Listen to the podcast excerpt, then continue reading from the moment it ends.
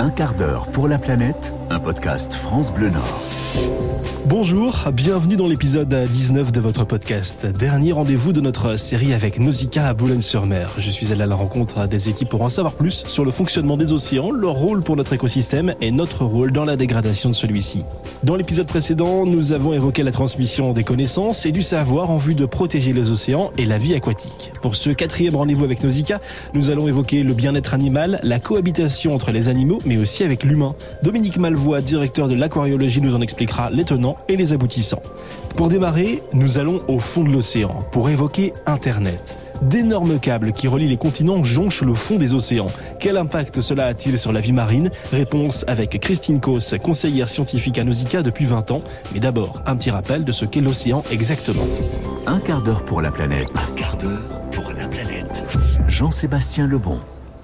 Alors l'océan il couvre euh, 71, 71% de la surface de la planète. C'est en effet une immense étendue d'eau, mais en fait il a un rôle absolument central dans tous les équilibres de la planète et on s'en rend pas forcément compte, mais toute notre vie dépend euh, de l'océan. Euh, l'océan c'est une masse d'eau immense hein, euh, qui descend jusqu'à 11 000 mètres de profondeur. Hein. et en fait, cette masse d'eau échange en permanence de l'eau des gaz et de la chaleur avec l'atmosphère et les terres. Donc il est au centre des équilibres écologiques de la planète. On se rend pas forcément compte. Voilà, vous avez dit ça va jusqu'à 11 km en dessous, enfin en dessous du niveau de la mer. Euh, à titre de comparaison, on dit toujours que l'Amazonie est le poumon de la Terre. En fin de compte, le poumon de la Terre, ce serait l'océan. L'océan produit à travers le phytoplancton, c'est-à-dire ces minuscules algues euh, planctoniques qui dérivent avec les courants, à peu près la moitié de l'oxygène dans l'air euh, que, que, nous respirons. Donc en effet, c'est euh, un poumon euh, fondamental pour la planète. Euh, donc ces échanges de gaz sont aussi importants parce que l'océan absorbe aussi du gaz carbonique. Environ un tiers de nos émissions ont été absorbées par l'océan. Donc on voit bien que par rapport aux enjeux euh, de réchauffement climatique, il joue un rôle absolu, de régulateur absolument fondamental. Allons au fond de l'océan. Il y a donc des câbles Internet au fond de l'eau. Est-ce que ça pose problème? Comment faire pour protéger l'écosystème avec ces câbles, sachant qu'aujourd'hui, nous ne pouvons plus nous passer d'Internet? Bienvenue à bord du Nautil. Installez-vous confortablement. Prêt pour un baptême des profondeurs? Surface à Nautil. Autorisation de plongée. Je répète, surface à Nautil. Autorisation de plongée. Euh, je pense pas que les câbles sous-marins, aujourd'hui il y en a un peu plus de, de 400, hein, les, les, très grands câbles, soient un risque majeur. Par contre, c'est nos communications euh, qui ont un impact euh, au niveau énergétique. Christine Kos. Euh, les, les, le numérique, l'empreinte, ce qu'on appelle l'empreinte carbone du numérique, euh, croît de manière très importante. Donc à ce niveau-là, c'est sûr que une réfléchir à comment on peut minimiser euh, cet impact numérique, c'est intéressant à tous les niveaux. On en vient quand même à faire le, le lien entre le numérique et l'océan, comme quoi il faut protéger. Donc c'est ce que vous disiez tout à l'heure, tout est lié. Voilà, il n'y a pas, il n'y a pas d'électrons libres dans la protection de l'environnement et de l'océan en fin de compte on se rend de plus en plus compte. Euh, bon, on a vu euh, Thomas Pesquet, qui est un de nos ambassadeurs euh, et qui est présent là dans notre exposition haute mer et qui nous dit voilà, la planète, elle, elle, est pas, elle est pas si grande. Enfin, elle est à la fois immense et pas si grande, et on voit bien que c'est un tout. Donc, euh, c'est vraiment faire le lien entre les choses, entre l'atmosphère, l'océan, les terres, nos actions, nos impacts, notre capacité. Quand je dis nos impacts, il y a les impacts négatifs et positifs. Tout ce qu'on peut faire. Voilà. Donc tout ça, c'est arriver à avoir cette vision globale pour pouvoir avancer. Et ça, ça peut se faire de manière collective et ça concerne tout le monde. Donc le premier geste en tant que citoyen que vous recommanderiez peut-être, c'est s'informer sur ce qui se passe autour de soi par rapport à l'océan et avoir des gestes qui sont peut-être très facilement abordables pour chacun. Tout à fait. C'est comprendre donc que quand je fais quelque chose, j'ai une possibilité d'action et qu'est-ce que je peux faire en fonction de mon mode de vie, de voilà là où moi je peux agir et avoir une influence. Ça, c'est une réflexion qu'on peut avoir euh, par rapport au climat, par rapport à la pollution, par rapport à la consommation. Voilà. Donc, dans plein de domaines de notre vie, en fait, on a une possibilité d'action. Et euh, mais voilà, bien comprendre que euh, ça a un impact global et je peux faire quelque chose. Voilà, ça c'est une belle conclusion, je pense qu'on peut le dire. Je peux faire quelque chose, tout le monde peut faire quelque chose, et c'est pas une histoire de moyens, on peut le dire, je pense. C'est pas une histoire de moyens. Après, il faut bien sûr qu'il y ait aussi une réflexion collective au niveau international, ça paraît fondamental qu'il y ait des coopérations nationales. Les citoyens ne peuvent pas tout faire, hein, donc il faut que ça s'accompagne euh, ou que ça s'inscrive dans une démarche générale. Ce qui se fait d'ailleurs quand on voit les COP aujourd'hui, c'est-à-dire ces grandes réunions euh, sous l'égide des Nations Unies, pour prendre des décisions internationales sur la protection de la biodiversité, euh, sur euh, le climat. Euh, donc ça, c'est très important. Et après, les pays s'inscrivent. Mais il faut aussi qu'il y ait une demande et un soutien des citoyens. Remontons vers la surface et plongeons dans les aquariums de Nausicaa avec Dominique Malvois, directeur de l'aquariologie. Comment cohabitent les animaux entre eux, sachant qu'il y a 1600 espèces à Nausicaa? Un quart d'heure pour la planète.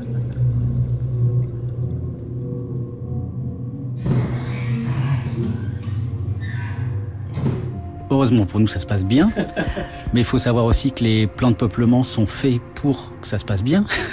On va pas mélanger des espèces euh, euh, en sachant d'avance que ça va mal se passer.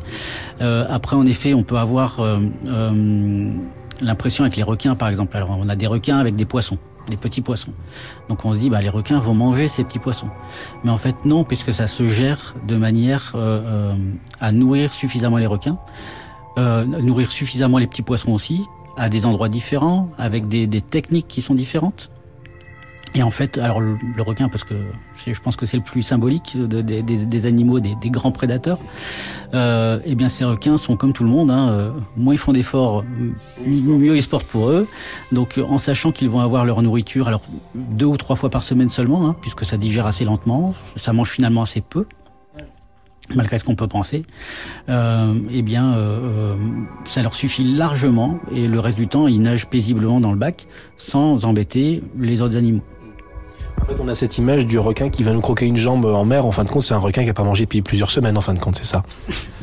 Alors, alors si, je, ouais, mais pour l'être humain, alors, il existe plus de 500 espèces d'animaux, de, de- plus de 500 espèces de requins euh, partout dans- sur la planète. Euh, et en fait, si vous prenez euh, quelques quelques rares accidents qu'il y a euh, euh, partout dans le monde euh, sur, une année, euh, il y a à peine 10 espèces qui sont impliquées dans ces accidents. Euh, donc, si on veut faire des généralités, on va dire que les requins ne sont pas dangereux pour l'homme. Et puis, oui, alors ça c'est un autre, c'est un autre sujet. Euh, mais en tout cas, les requins, en effet, euh, ne vont pas s'attaquer à l'homme volontairement. Euh, et, la plupart des, requins ne vont pas s'attaquer à l'homme du tout. Au contraire, ils vont peut-être avoir peur, ils, ils vont s'enfuir. Quand on fait de la plongée dans les lieux où il y a des requins qui passent, c'est en général une chance de pouvoir rencontrer ces requins. Et c'est pas l'inverse. Voilà. Et puis en plus, les attaques de requins sont faites en général par erreur de la, par ce requin, puisque ils peuvent très bien confondre. euh, alors, on a l'image du véliplanchiste ou du, surfeur euh, qui peut être confondu avec une otarie ou une tortue. Euh, puisque le, requin va préférer une otarie ou une tortue à, à l'être humain. Un quart d'heure pour la planète. Alors on a parlé de la cohabitation, on a parlé euh, de, des différents environnements. Effectivement, les animaux, c'est un sujet qui est un petit peu sensible, sont ici en captivité. Est-ce que euh, est-ce que justement c'est euh, c'est problématique pour eux? Est-ce qu'ils sont Est-ce qu'il y a un bien-être? Du coup, on est obligé de penser au bien-être animal. Comment ça se passe? Est-ce que c'est une bonne chose qu'ils soient justement à Nausicaa et pas et pas dans la nature? Alors ces animaux, ils ont déjà ils ont un rôle, un grand rôle pédagogique, puisque euh, beaucoup de nos visiteurs viennent visiter Nausicaa, sont émerveillés par nos aquariums, nos animaux.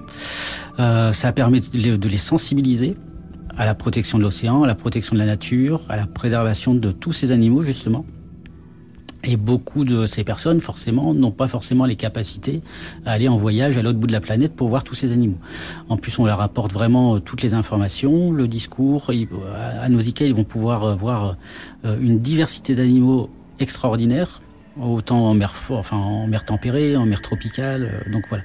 Donc il y a vraiment un très très grand rôle pédagogique qu'il ne faut pas oublier. Après, comme je vous ai dit, entre nos équipements, les équipes dédiées, nos connaissances dans la matière depuis plus de 30 ans, euh, on fait en sorte que nos animaux aillent bien. Donc on adapte les aquariums, on adapte les décors, on adapte les conditions de vie pour que tous les animaux se sentent le mieux euh, possible. Notre récompense à nous, c'est que bah, nos animaux vont bien, ils sont beaux, euh, ils ont une vie normale, on va dire, euh, ils se reproduisent, ils pondent régulièrement des œufs, euh, voilà. Euh, donc, euh, et, et, il faut pas forcément penser que un animal va avoir besoin d'un très très grand espace. vous avez dans certains aquariums chez nous des animaux, même si notre grand bassin fait 10 000 mètres cubes, vous avez certains animaux qui vont rester toute leur vie sur 4 mètres carrés. Donc et dans la nature c'est pareil. Donc euh, voilà, c'est il y a toute cette connaissance à apporter à nos visiteurs et, et, et on, on, fait en sorte que nos animaux euh, aillent bien. Et puis, euh, nos, nos, nos, animaux, pour certains en tout cas, font partie aussi de certains programmes de conservation, de reproduction, euh, euh, à travers certains programmes qui sont européens, internationaux. Euh, voilà, donc euh, on a aussi ce rôle de, de, de, préservation de la nature au sein même de l'établissement. Et puis après, avoir des actions aussi parfois euh, dans, le, enfin, dans le milieu naturel, avec certaines espèces que l'on ne peut pas forcément maintenir à Nausicaa.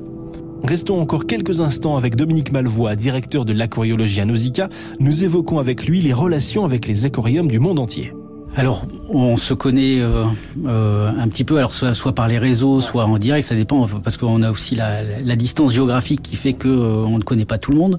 Mais euh, en effet, on a des, des, relations assez proches avec nos collègues français, euh, même nos collègues européens, et donc on peut très bien, on, on fait ça régulièrement. D'ailleurs, on s'échange des animaux. Donc, par exemple, nous, l'an dernier, on a réussi des, des reproductions de requins léopards et des requins zèbres.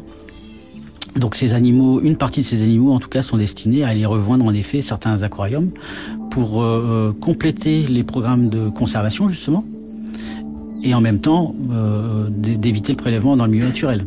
Donc ça joue, on joue sur les deux tableaux. Donc on, a pas mal de relations comme ça d'échanges d'animaux. Alors avec euh, avec les, nos, confrères qui sont les plus proches forcément, puisque c'est plus simple de s'échanger des, animaux quand vous êtes à quelques centaines de kilomètres, voire quelques milliers, euh, mais pas en tout cas pas à l'autre bout de la planète. Par contre, c'est vrai que euh, toute la profession travaille en réseau et quand on a besoin d'informations, euh, il suffit d'écrire. Il y a des il y a certains forums, on a des adresses mail, etc. Donc euh, on, on, peut demander euh, des informations sur une espèce. On, on rencontre une, une, question, une inquiétude, etc. On envoie notre question aux bonnes personnes et on a une réponse très très rapidement en général. C'est l'avantage voilà, de, de, ce réseau de, de, professionnels. Comment se passe le déplacement d'un animal lors d'un prêt, d'un échange? Quand il s'agit de, de, comment dire, d'un reptile, etc., c'est beaucoup plus simple puisque c'est des, des, animaux qui vivent dans l'air. Euh, ouais. Voilà. Donc, donc euh, si on parle des, des, animaux, des poissons, eh ben tout simplement, on va adapter aussi. Alors, il y a, y a, toute une procédure à faire avant. On fait un peu jeûner l'animal, euh, et puis en fait, cet animal va, ce poisson, va être transporté dans un volume d'eau. Alors, en fonction de la taille de l'animal, le volume d'eau sera plus ou moins important. Ça peut aller de, l'équivalent d'une caisse en polystyrène, déjà une belle caisse en polystyrène, mais d'une caisse en polystyrène avec euh, un sac, de l'oxygène, euh, voilà, de, tout ce qu'il faut, un petit, un petit matériel pour maintenir la température si c'est du tropical, ou des pains de glace si c'est un animal euh, plutôt froid. Et puis ça peut aller jusqu'au semi-remorque avec des cuves euh, adaptées, des grosses cuves avec des fils, des systèmes de filtration qui sont là en permanence pour pouvoir transporter cet animal sur plusieurs euh, centaines de kilomètres. Ça passe par la terre, je pensais que ça passait par la mer en l'occurrence, c'est pour ça. Non, c'est en, en, en, général, si c'est en France ou en Europe, ça va passer par la terre. Un quart d'heure pour la planète. Avant de quitter les équipes de Nausicaa, retournons discuter quelques instants avec euh, Christophe Sirug, directeur général de Nausicaa. Je lui ai posé cette question un peu difficile. Choisir un animal à Nausicaa parmi les 1600 espèces et quelques 58 000 animaux. Alors, traditionnellement, je réponds le poisson clown. Christophe Sirug. Mais il se trouve que euh, depuis, euh, les choses évoluent un peu. Et, et on a parlé tout à l'heure d'une espèce euh, qui est ici, pour moi, une espèce qu'il va falloir, sur laquelle nous travaillons encore plus. Ce sont les poissons arc-en-ciel. Oui parce que je pense qu'ils sont emblématiques de plusieurs problématiques auxquelles on est confronté, emblématiques d'écosystèmes fragilisés et qui sont de ce point de vue-là euh, un témoin finalement de, ces risques auxquels nous sommes confrontés, emblématique de ce que nous savons faire. Quand je regarde les équipes euh, travailler sur la conservation euh, des poissons arc-en-ciel, c'est aussi le témoignage de ce que Nausicaa est capable de faire de manière extrêmement concrète. Et puis, euh, je ne sais pas si vous avez vu encore des poissons arc-en-ciel, mais c'est Non, justement joli que je pense que c'est aussi euh, l'émerveillement, qui est le terme que vous avez, je crois, utilisé au début de notre entretien et qui me paraît bien pour, euh, je ne sais pas si on clôt, mais en tout cas, euh, évoquer la fin de cet entretien. L'émerveillement, ça reste aussi un élément euh, important pour nous. Quand on est émerveillé, on peut du coup être un peu plus sensibilisé et être prêt à apprendre? Quand on est émerveillé, on aime ce que l'on voit. Si on aime ce que l'on voit, on aime le protéger. Si on aime le protéger, on aime s'engager. Si on aime s'engager, ça veut dire que Nausicaa, Nausicaa aura un peu participé de cet engagement citoyen, citoyen de l'océan, qui est un élément extrêmement fort pour nous. Merci Christophe Sirug. Merci à vous. Après ces rencontres et ces quatre épisodes autour de la protection des océans et de la vie aquatique, je peux vous dire que c'est juste la partie émergée de l'iceberg. Il y a énormément de choses à découvrir au Centre national de la mer à Boulogne-sur-Mer et les équipes vous attendent à bras ouverts pour vous informer sur ce qui occupe 70% de notre planète, l'océan. Merci à Florence Blond, Christine Cos, Dominique Malvois, Agnès Lavergne et Christophe Siruc d'avoir participé à ces échanges. Un grand merci à Louise Merlier, chef de projet marketing et partenariat, et Marine Barbarin, responsable des relations presse et influenceurs, qui ont fait et qui font le trait d'union entre Nausicaa et France Bleu Nord. Toutes les infos et les liens pour découvrir ou redécouvrir Nausicaa sont sur francebleu.fr et l'application ici par France Bleu et France 3. On se retrouve très rapidement pour le dernier épisode de la saison. Nous évoquerons la végétalisation des villes avec l'UNEP Hauts-de-France, l'Union nationale des entreprises du paysage. À bientôt. Un quart d'heure pour la planète, un podcast France Bleu Nord, à retrouver en vidéo et en photo sur francebleu.fr.